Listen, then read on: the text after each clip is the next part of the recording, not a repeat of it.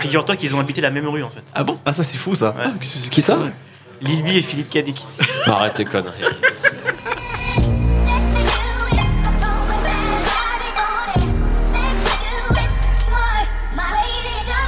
Bonjour, bonsoir à tous, c'est Mehdi Maizy et je suis très heureux de vous retrouver pour la troisième saison de No Fun, votre podcast musical hebdomadaire. Durant cet été, nous n'avons pas fait que reprendre en cœur les derniers gimmicks de Niska et de Louis Fonzi. Si les sorties sont faites rares en France, comme c'est le cas chaque année pendant les mois de juillet et d'août, les Américains nous ont gratifié de quelques disques importants. Tyler, the Creator et son sublime Flower Boy, Lil Uzi Vert, le ASAP Mob, cet abruti, Dex Temptation, Mick Mill ou encore French Montana, tous ont sorti des projets au cours des deux derniers mois. Autant de sorties intéressantes que nous n'aurons pas l'occasion de traiter. En effet, parmi toutes les sorties estivales, il fallait en choisir une. Et à ce petit jeu, c'est le Bass God qui s'est imposé sans difficulté. En effet, Lil B faisait cet été son grand retour avec Black Ken, projet gargantu- gargantuesque, pardon, annoncé depuis des années et qui peut faire figure de synthèse de sa carrière. On en parle aujourd'hui avec l'expert européen de Lil B, Nicolas Pellion. Mondial. Ça va Ça va très bien. Passez de bonnes vacances Exceptionnel. Raphaël Dacruz Salut tout le monde. et Aurélien Chapuis, et le Captain Nemo. Salut, ça va Très très bien. Lil B, Black Ken dans nos fun, c'est tout de suite.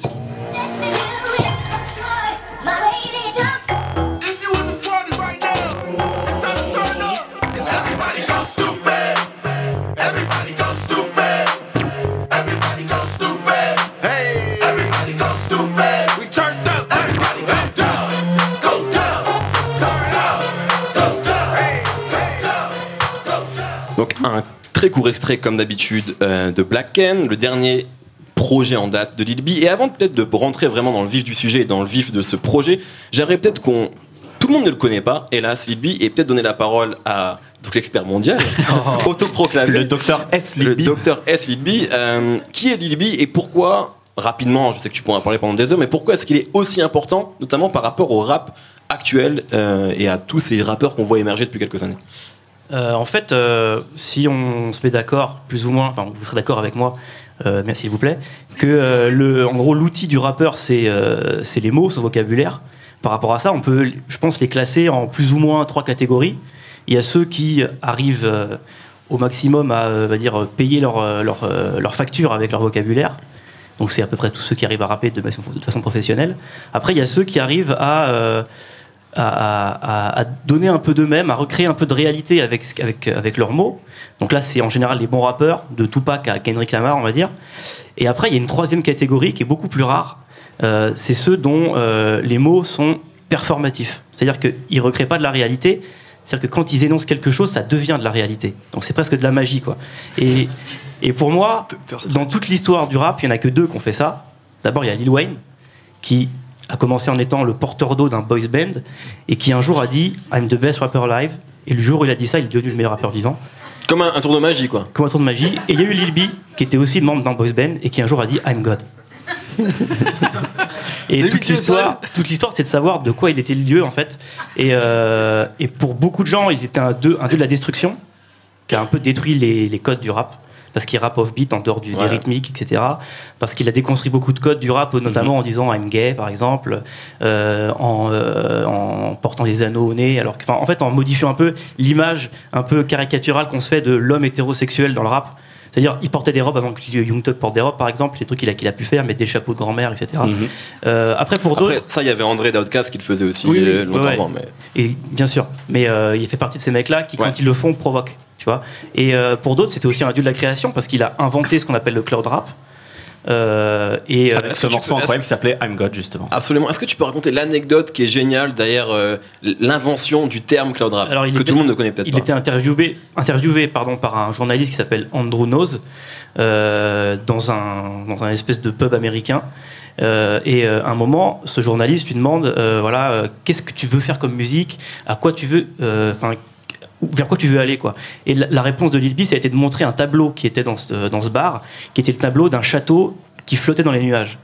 Et de cette photo-là, en fait, c'est Androunos qui a inventé le terme, qui a dit voilà, Lil B veut faire du cloud rap, donc euh, du rap qui, qui est un peu cette, euh, qui est un peu éthéré en fait. Les productions, c'est souvent des samples qui sont très légers, qui sont très doux comme des nuages, et qui donnent cette impression qu'il y a une espèce de buée autour de la Mhm. voix, autour de, autour de la musique. Donc c'est comme ça qu'il a créé le cloud rap, qui aujourd'hui veut tout dire et rien dire, parce qu'on appelle tout de PNL à, à Drake des fois du cloud rap, alors qu'au départ c'est un truc très précis Mhm. qui finalement ressemble plus au boom bap qu'au truc euh, un peu électronique que font PNL. Quoi. Hmm. Et qu'est-ce que je pourrais rajouter pour le présenter euh, à ceux qui le connaissent pas?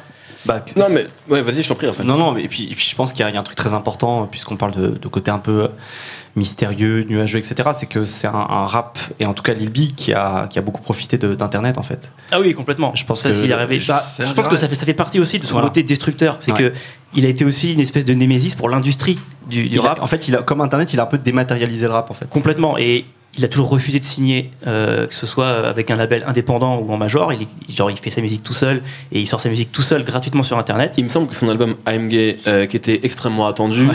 euh, il avait balancé en libre téléchargement, alors que C'était monde, censé être distribué par, par, cette fois-ci par un distributeur euh, Amalgame. sur Internet, Amalgame.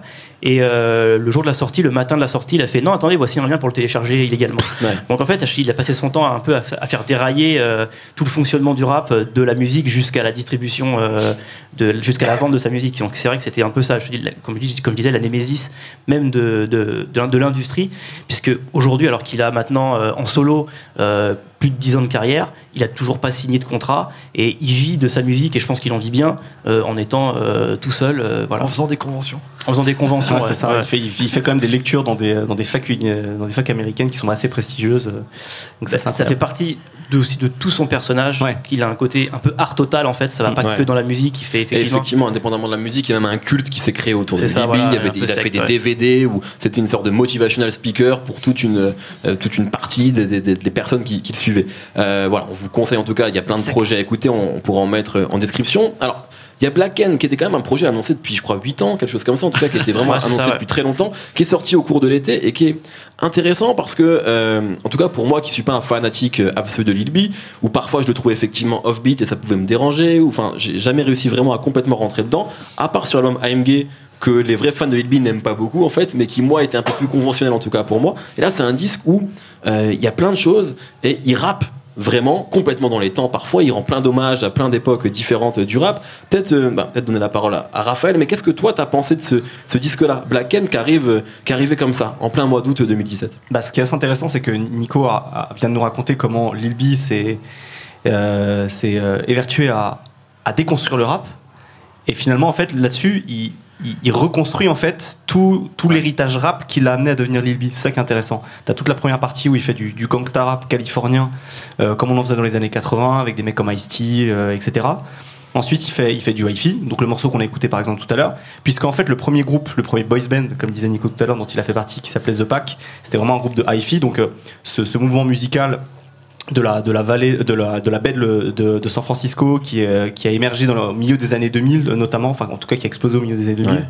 et qui était euh, une espèce de. euh, d'invoc- d'invocation euh, tribale où les mecs euh, étaient tout le temps sous ecstasy, euh, sous- sur des rythmiques ultra rapides, euh, très sous acide. Enfin, c'était vraiment euh, des, des hymnes à la fête tout le temps, à la débilité surtout. à la Ah, débilité. C'est ce que, bah, c'est ce go le morceau, hein, Go Ouais. Stupid. Go voilà. stupid, go. Simon et Garfunkel remixé par Lil Jon. Ouais, c'est un peu ça exactement. Il y avait un côté un peu hippie dans tout ça. Et en- ensuite, sur la fin, bah, il, arrive finalement à, des choses euh, qui fera, qu'il aura, qui- qu'il a fait ensuite quand il a explosé, c'est-à-dire des, des choses un peu plus cloud rap, en tout cas dans dans, dans le côté euh, pas seulement musical, mais aussi dans, dans le fait que euh, y a l'espèce de euh, suite d'idées en fait. C'est un peu ça aussi le, le- le style le style de Lil B, c'est- plein de suites d'idées comme ça, c'est plein de de, de, de posts Twitter ou statut Facebook en fait. Sa manière d'écrire, c'est un peu ça. Donc en fait, c'est ça, c'est la manière en fait dont, dont- dont il reconstruit en fait tout son héritage musical. Ça fait un peu penser à la l'intro de Ready to Die de, de Biggie, où, euh, où il nous fait écouter plein d'extraits musicaux pour, Ouais. pour jalonner en fait sa, sa- sa biographie. Euh, sauf que là, en fait, la- la- l'album se termine sur un espèce de, de concert fantasmé à Hawaï. Qui, ne fera probablement peut-être jamais. Mais, mais c'est intéressant parce que euh, là où Biggie nous disait euh, bon bah j'ai écouté euh, Sugar Gang quand j'étais gamin mes parents divorçaient et j'écoutais Snoop Dogg quand j'ai fait mon premier braquage bah en fait euh, Lil B il nous dit euh, je- en fait tout ça c'est ma carrière et puis finalement bah je suis un peu encore dans mon nuage et j'imagine que je vais faire un concert à Hawaï. Et ce qui est intéressant aussi avec ce disque c'est que euh, c'est Lil B qui produit tout. Et je crois que c'est la première fois qu'il fait ça, si je me trompe Qui pas. produit tout, ouais. Qui produit tout, ouais. Et, euh, et donc en fait, c'est lui qui fait toutes ces, euh, toutes ces productions qui ressemblent à, à du, à du gangsta rap des années 80, à du hi-fi, à un espèce de, de, de rap pop euh, un peu nuageux sur, la- sur la fin. Il produit tout et en fait, il se révèle comme un excellent producteur. Enfin, moi, il y, y a un truc que je retiens de cet album, c'est à quel point il est très fort. Il y a un morceau qui s'appelle Go Global, enfin qui s'appelle Global d'ailleurs, qui est avec I Love Makonnen. Bon, du coup, c'est une production avec I Love Makonnen, mais la production, c'est un truc hi-fi, mais c'est c'est le feu quoi. C'est euh, c'est du hi-fi qui est euh, qui, qui, qui est sous, sous testostérone de fou. Non mais le, le morceau il est incroyable. Mais il y a plein de trucs comme ça, même quand il fait même quand il fait des, des morceaux de, de gangsta rap euh, fa- façon ST, à la limite des fois on, a- on se demande si c'est du pastiche. Mais en fait non, c'est- un hommage vraiment réussi, même dans sa manière de rapper, même dans son flow. Il y a, il y a parfois en fait, même dans sa manière de de- de- d'interpréter, il reprend un, peu- un peu la voix de ces mecs-là, les, les, les Ice-T, les Ice MC. Mm. Euh, ou alors après sur un morceau hi-fi on dirait Kick No Sneak qui est un, un grand personnage aussi de la musique hi-fi un mec avec une voix un peu comme ça très, très particulière donc en fait ce qui est bizarre c'est que si on a écouté euh, Lil B depuis des années même s'il a fait des genres très différents parce qu'il a fait du cloud rap il a fait un morceau euh, qui s'appelait aussi euh, euh, le- euh, no, no Black People is Ugly ou Ah quelque oui, chose genre. ça, ouais. No Black People t'es incroyable ce morceau. Voilà, qui était très, très, très étrange. ouais. Ouais, qui était très étrange et qui, qui, se- qui sonnait beaucoup plus new-yorkais en fait dans, dans, dans, dans la forme ou en tout cas une certaine euh, underground californien aussi. Il a fait plein de choses très très différentes musicalement. Mais alors là pour le coup, je pense que personne s'attendait à ce qu'il fasse un espèce de truc hommage au son californien par- puisque c'est ce qu'il a ce qu'il a construit Mm. étant donné qu'il vient de Berkeley, de, dans- donc euh, pas loin de San Francisco comme ça. Donc euh, c'est c'est complètement déroutant et en même temps à la fois euh, pour des personnes qui qui seraient un peu euh, un peu fermé au style euh, justement un peu bizarre de Lil B depuis 10 ans, bah en fait c'est peut-être un bon point d'entrée aussi, bizarrement. Je propose qu'on écoute un court extrait de l'album et on donne la parole à Nemo juste après. Remember, I was younger, I always loved music, so now it's an honor to write and produce it. I wanna give props to everyone that's before me. I'm a real MC, no, I'm not a phony. I take pride in my craft. Took two years off to perfect my pen. Now I'm back again. I should have say my friend because I'm cooler than the polar bear. I'm a real MC. Il dit. Ça, il y a beaucoup de gens qui, à mon avis, doivent s'arracher les cheveux euh, quand ils entendent ça dans la bouche de Lil B. Nemo, qu'est-ce que tu as pensé, toi, de Black N, le dernier projet en date de Lil B Euh, bah moi je suis heureux, hein, on peut le dire. I'm happy comme lui. Complètement. Tu es gay? Parce que je pense qu'il a fait en fait, euh, comme dit Raph, un Alors documentaire. pour dire, c'est juste, c'est pas une vanne homophobe hein, de, de Raphaël, Ouais. c'est Non, parce non. que c'est- l'album de, de, de s'appelait I'm Gay entre Non. parenthèses I'm, I'm Happy. Happy. Voilà, il faut le. C'est vrai. Je suis gay aussi. Et euh, pour le coup, euh, ce que j'aime dans, dans cet album, c'est que vraiment, euh, c'est un documentaire de toute la musique que je kiffe en fait. Là, il a parlé, donc euh, tout le début, pendant au moins 8 morceaux, on a l'impression qu'on est dans les années 80, qu'on est en train de rider avec Too Short. Et c'est même pas uniquement dans l'ambiance musicale, c'est même dans, là, le morceau qu'on vient d'écouter, là même la façon de rapper en fait. Ouais. C'est les mêmes lyrics en fait que, qui étaient faits à l'époque. Il y a même un morceau qui s'appelle DJ Bass God où il dit euh, je suis votre DJ pour ce soir et au début t'as un truc un peu FM genre euh, comme si t'étais là genre allez on y va c'est parti et c'est exactement ce qui se passait dans les années 80 où t'avais des mecs comme Egyptian Lover qui étaient à la fois le DJ le rappeur qui mixait en même temps il prenait le micro il ambiançait sa soirée et en fait il, vraiment il te remet dans l'ambiance totale de ce truc de cet univers et ça n'a jamais été aussi moderne en fait. Et moi c'est ça que, ce qui me plaît parce que souvent quand on écoute la musique des années 80, surtout en rap, que ce soit Too Short ou tout- tous ces mecs de la baie, euh, la première chose qu'on arrive c'est genre ça fait dater non, c'est Mmh, vieux, on dirait un truc de c'est pour tes parents ou tes grands-parents non? C'est chiant. Et en fait là clairement Lil B il en a rendu un truc euh, moderne, entièrement moderne, alors que c'est exactement les mêmes machines, la même façon de rapper, donc la- les mêmes gimmicks en fait. Et pour moi, ça remet euh, vraiment euh, au goût du jour et sous les projecteurs des mecs euh, comme euh, Cool Maudit, des mecs qui bousillaient des micros. euh, qui étaient des vrais MC et que maintenant on, on prend un peu pour des savates parce que c'est vrai que le style de rap n'est plus le même en fait. Ça vieillit. Ouais, et en fait, moi je trouve que ça vieillit pas. Moi je suis le premier à me taper des albums de Too Short à la suite sans arrêt, alors que le mec il rappe Ah, euh, dans les temps et tout. Short, Et- c'est le meilleur exemple. Ouais, mais il y en a plein comme ça en fait. Et je trouve que Lil B rend vachement hommage à ça dans une première partie d'album. Et surtout, euh, maintenant qu'on voit euh, beaucoup de nouveaux rappeurs comme euh, XXX Tentation ou euh, Lil Uzi Vert ou quoi, qui sautent d'un style musical à un autre euh, sans, sans rien changer et de faire de la country et après un rap avec un style un peu boom bap. Là encore, il a fait une arnaque, euh, il a son clip de Look At Me, puis d'un coup, pouf, il fait un morceau à la Kendrick Lamar derrière. On sent que tout ça, c'est résumé aussi dans cet album de Lil B où il va dans tous les sens et il change de voix, euh, on le reconnaît pas. Des fois, tu te demandes même Ouais. si c'est lui. Il y a des moments vraiment où la voix, je l'ai vraiment pas reconnue. moi, j'attends qu'un truc, c'est qu'ils me disent que tout le mec au début qui rappe, c'est pas lui. En fait, c'est André Nicatina qui est venu et qui a commencé à rapper, tu vois. Et je, ah, je vous ai bien arnaqué. Et en fait, tout ce truc de faux semblant, de, de, de jeu de miroir et tout, qui est vachement repris dans le rap actuel. euh, Genre, quasiment tous les jeunes, ils font ça tout le temps sans arrêt. En fait, ils sautent d'un style à un autre Ouais, sans c'est faire. vrai. C'est résumé dans cet album avec euh, vraiment un filigrane de tout ce que les gens ont pu kiffer dans Lil B avant quoi. Moi je suis pas un énorme fan des gouttes de pluie, euh, des conventions sur euh, je suis Dieu et en même temps euh, je vous fais des provocations. Toute la dernière partie de l'album m'a plutôt emmerdé, surtout quand il commence à rapper sur du aqua ou des trucs de dance un peu foireux. Ça, ça m'emmerde. Mais en fait, t'as tellement 20 titres avant. Ouais, il fait, il y a- il il y a fait quand même- 27 Parce qu'il y a il fait quand même 27 titres ouais, dans hein. le projet. hein. Et en vrai, t'as trois albums. T'as un premier album euh, qui est euh, tout short, André Nicatina, euh, tu vends des, des cassettes à la sortie de ton coffre. Et tu pousses euh, beaucoup de femmes en général euh, sur les trottoirs.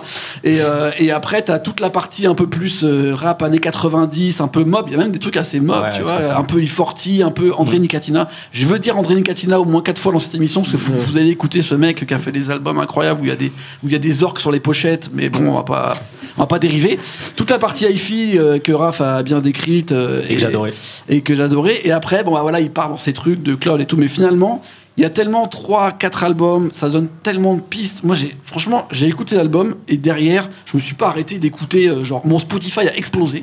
D'ailleurs, je tiens à dire à Spotify, il manque des trucs dedans. C'est pas leur faute, ça c'est problème de droit et Ouais, mais pour le coup, euh, voilà, même euh, dans les tout short, etc., il, man- il manque des choses. Donc, euh, j'étais presque frustré. Et c'est ça Lil B en fait. C'est euh, c'est un mec euh, qui ouvre des portes dans plein de sens. Et euh, je parle souvent d'Hip Hop Family Tree, tu sais, le, la, la bande non. Bah, je vais en reparler. Ouais, il en parle chaque émission. Parce que il y, a- y a un peu ça, il y a un peu ce truc de Uniquement à. Noël, t'as le droit d'en parler. Et bah là, on n'est pas loin de Noël, voilà, si vous savez pas quoi acheter. Là, le volume 4 est sorti, le volume 5 sort bientôt. Et euh, Ed Piscor, il fait ça en fait. À chaque page, il présente un petit peu l'univers d'un rappeur. Et quand j'ai écouté l'album de Lil B, j'avais l'impression de refeuilleter mes, mes albums des Hip Hop Family Tree, qu'il y a que moi qui, qui, qui lis. Hein. Et, euh, non, parce que ça marche bien. Ouais, c'est coup, vrai. ça marche. Ça marche super bien. Et pour le coup, euh, là, on, on arrive dans les années 80-85 sur les derniers 84-85 pardon sur les derniers volumes, et on rentre dans le Too Short, dans le Egyptian Lover. Et j'avais vraiment l'impression de voir ces images en face avec Lil B qui te représente tout ça d'une manière un peu euh, documentaire et en même temps euh, musicalement super. Donc je suis très content. Nico, sur l'album, parce qu'on t'a pas encore entendu vraiment sur, le- sur le disque. Eh bah, j'ai adoré aussi. euh, moi, j'irais même plus loin. Je pense que c'est la première fois depuis, euh, allez, peut-être Flo Cavelli, il y a, il y a- il y a 7-8 ans, qu'en l'écoutant, dès la première écoute, je me suis dit classique instantané. Ah, quand même. J'ai non, j'ai vraiment adoré. Et en fait, pour tout ce qu'ils ont dit là, euh, en fait, euh, quand je disais tout à l'heure pour euh, plus ou moins pour rigoler, mais ce qui est vrai, c'est qu'il voilà, qu'il y a ce personnage de Dieu, mais qu'on ne savait pas de quoi il était le Dieu. Ça, il en fait, il est le Dieu de la Béarea et il représente tout ça là-dedans. Et en fait, euh, moi, en l'écoutant, euh, j'ai pensé aussi, à un- je pense que celui qui lui a appris à produire, c'est Young L, qui est son, en gros, qui était membre du même boys band que lui au départ, qui est producteur et qui fait euh, un style que lui appelle de l'alien slap ou de la martian music. C'est-à-dire, en gros, c'est de la mob qu'on ce qu'on parle depuis tout à l'heure, mais qui, qui vire un peu vers la techno, euh, avec des espèces de synthés qui vont fuser comme des rayons laser, des trucs comme ça. Et je pense que Lil Bill a appris à produire avec ce mec-là, et qu'il a essayé de refaire cette vieille mob music avec ces techniques-là. Et c'est pour ça qu'il y a ce décalage, un peu ce mélange de, de passé et de futur, qui fait que on voit qu'il essaie de refaire cette musique des années 80, mais que c'est pas exactement ça, que c'est il arrive à faire autre chose avec, et que c'est pas juste du ressucé et, un, et, euh, un mec qui, qui pose sur une phase B de l'époque, c'est vraiment un truc nouveau qui est bizarre et, euh, et qui, du coup qui est intéressant. Et euh, effectivement, il y a ce côté chronologique où on refait toute l'histoire de la Bay Area, euh, de euh, Too Short à euh, Kick Dasnik en passant par euh, même Master P quand il, il y a des trucs Ouais, qui font à Master P vrai. quand il était encore à, à Auckland, etc. Euh, Lil B, systématiquement, en fait, il le relie à ses styles à lui. euh, pour montrer aussi que lui, il vient de ça. Et ce qui est fort, c'est que on comprend en fait. Moi, Lil B, j'écoute beaucoup, euh, mais j'avais jamais compris que tout ce qu'il faisait, et ben, ça représentait des facettes de la Bay Area avant cet album-là, en fait. Parce que pour, pour résumer, il a un peu trois types de morceaux. Donc il y a les morceaux cloud rap dont on parlait euh, tout à l'heure, qui sont les morceaux euh, entre guillemets liturgiques, Bass God, où il fait, Mm. il répand l'amour. Il y a les morceaux club qui sont ceux dont parlait Raph, où en gros il y a une espèce de flux d'insultes, où il raconte qu'il baisse ta femme et qu'il devient Bill Clinton, ou qui sont un peu surréalistes. Et il y avait les, les morceaux boom bap qui étaient des morceaux conscients. Et ce qui le rendait bizarre pour beaucoup de gens, c'était ce truc de, cumuler tout ça, d'être tout ça à la fois.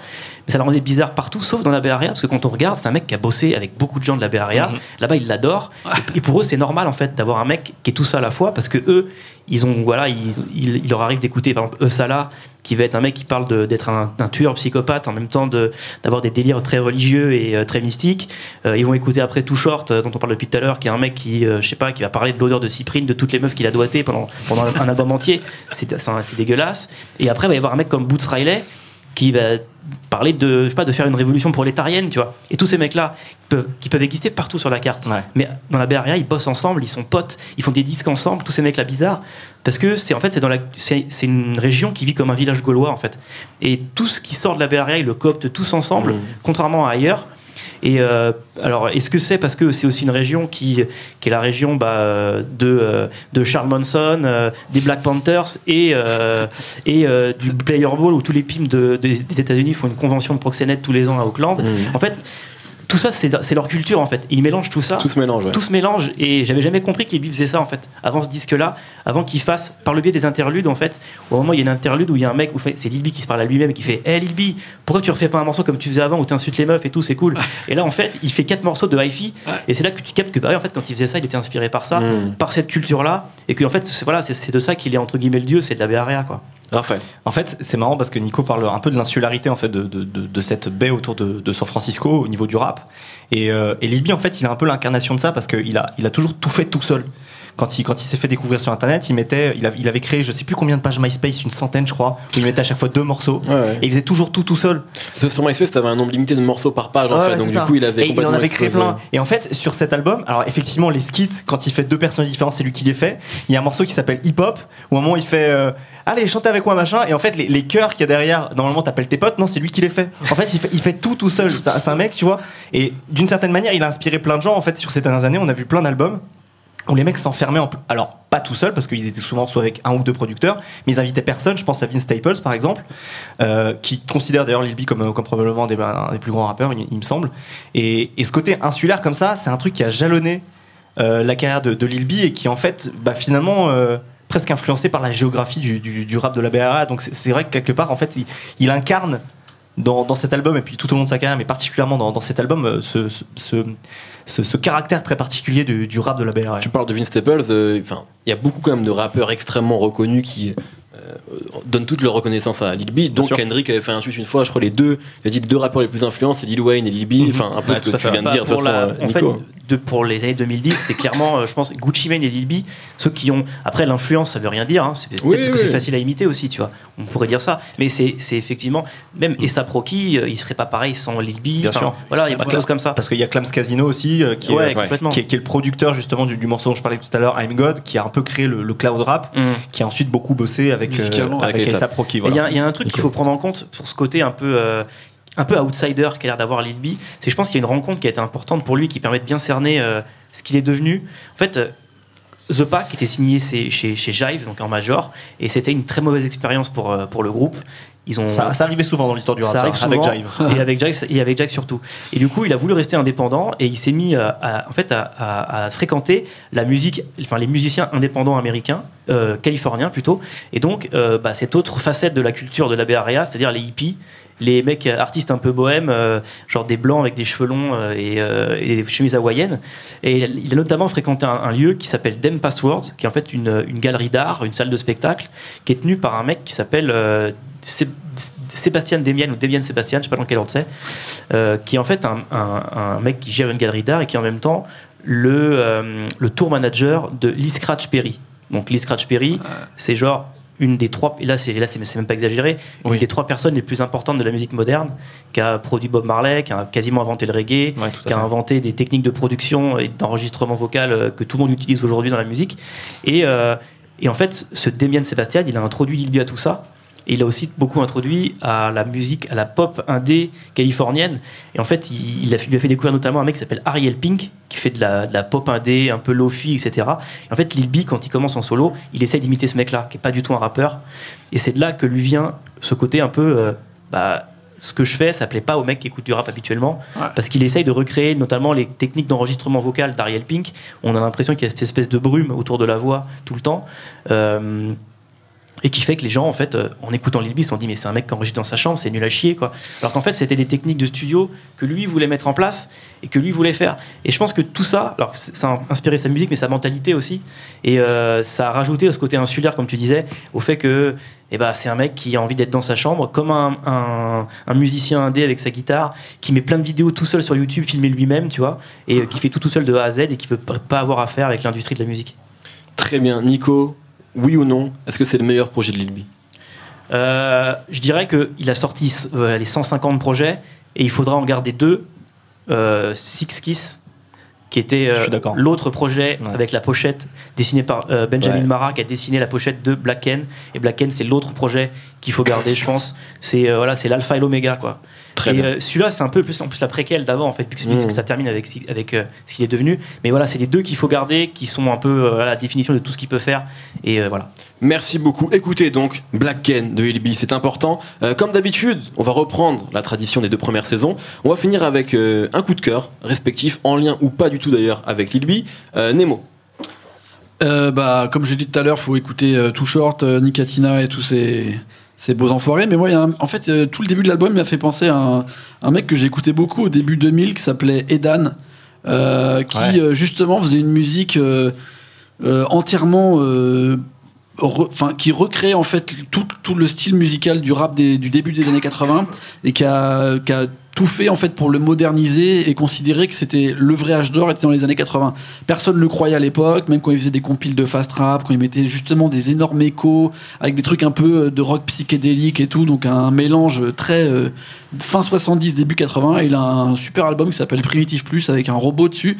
Et en fait tout le début de l'album où euh, on a l'impression que Lil B euh, singe un petit peu euh, le, le rap des années 80 ou reprend entièrement les codes pour les détricoter et en faire un truc plus moderne. C'est ce qu'Edan a un petit peu fait euh, sur tout le début des, des années 2000. Et là, Edan vient de revenir un petit peu. Enfin, il a jamais arrêté en fait, mais là on le revoit, notamment avec Wiki, un rappeur new-yorkais qui sera en concert d'ailleurs la semaine prochaine à, à Paris au Badaboom.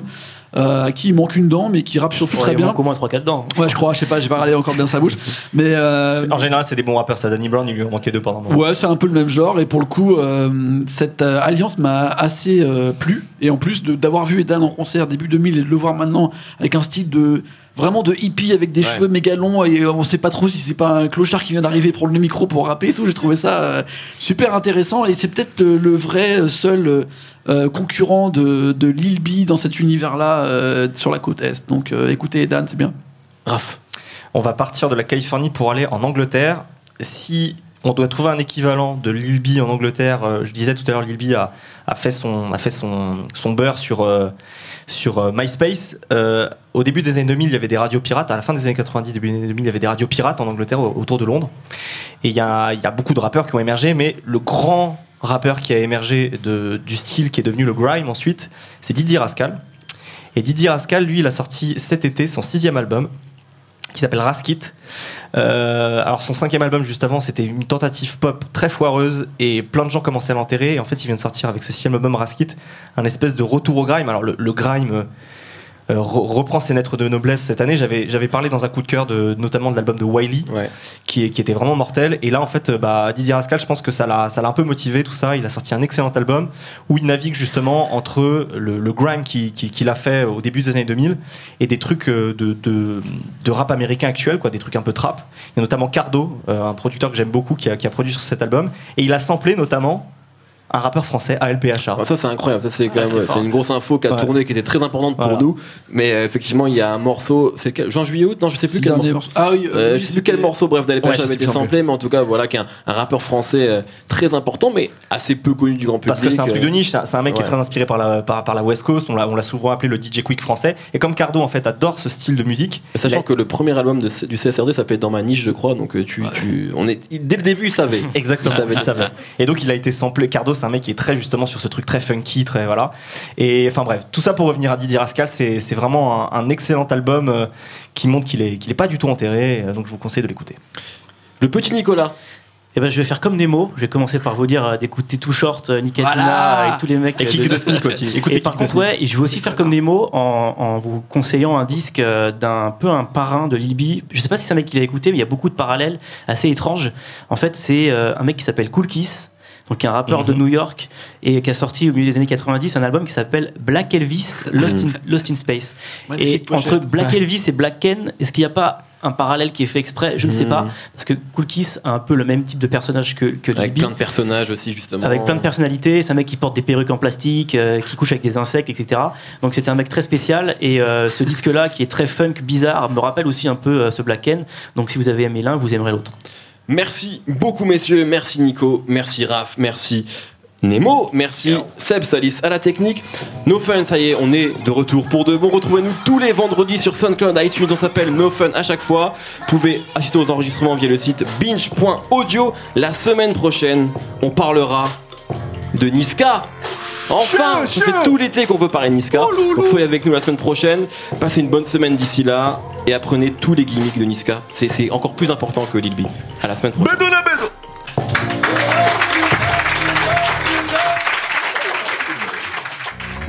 Salut, c'est Thomas Rozek, vous venez d'écouter nos fun. Je vous invite à enchaîner avec nos ciné où on cause cinéma, séries, grandeur et désespoir de ce qu'on peut voir sur petit et grand écran. On parle fort, mais on a bon cœur. Ça s'appelle Nos Ciné, c'est un podcast du réseau Binge